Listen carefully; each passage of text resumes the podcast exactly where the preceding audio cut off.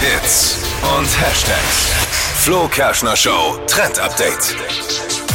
Heiße Temperaturen in der ganzen Region und die Klamotten, die sollten da etwas lässiger ausfallen, damit es schön luftig ist. Absolut. Und für uns Mädels ist das diesen Sommer eigentlich ganz easy, denn das neueste It-Piece, das befindet sich einfach im Schrank vom Freund oder halt in der Herrenabteilung eures Lieblingsladen, nämlich das Boyfriend-Hemd. Dieses Mal bedruckt mit Streifen nach unten, ist gerade voll angesagt. Also die Grundfarbe des Hemdes dann weiß und die Streifen dann bunt. Ja. Habt ihr sowas zu Hause? Nee, ich wollte Ja, gerade Männer können Nachricht sowas an meine auch tragen. Frau, du kannst aufhören, meinen Schrank zu durchwühlen, ich hab sowas nicht.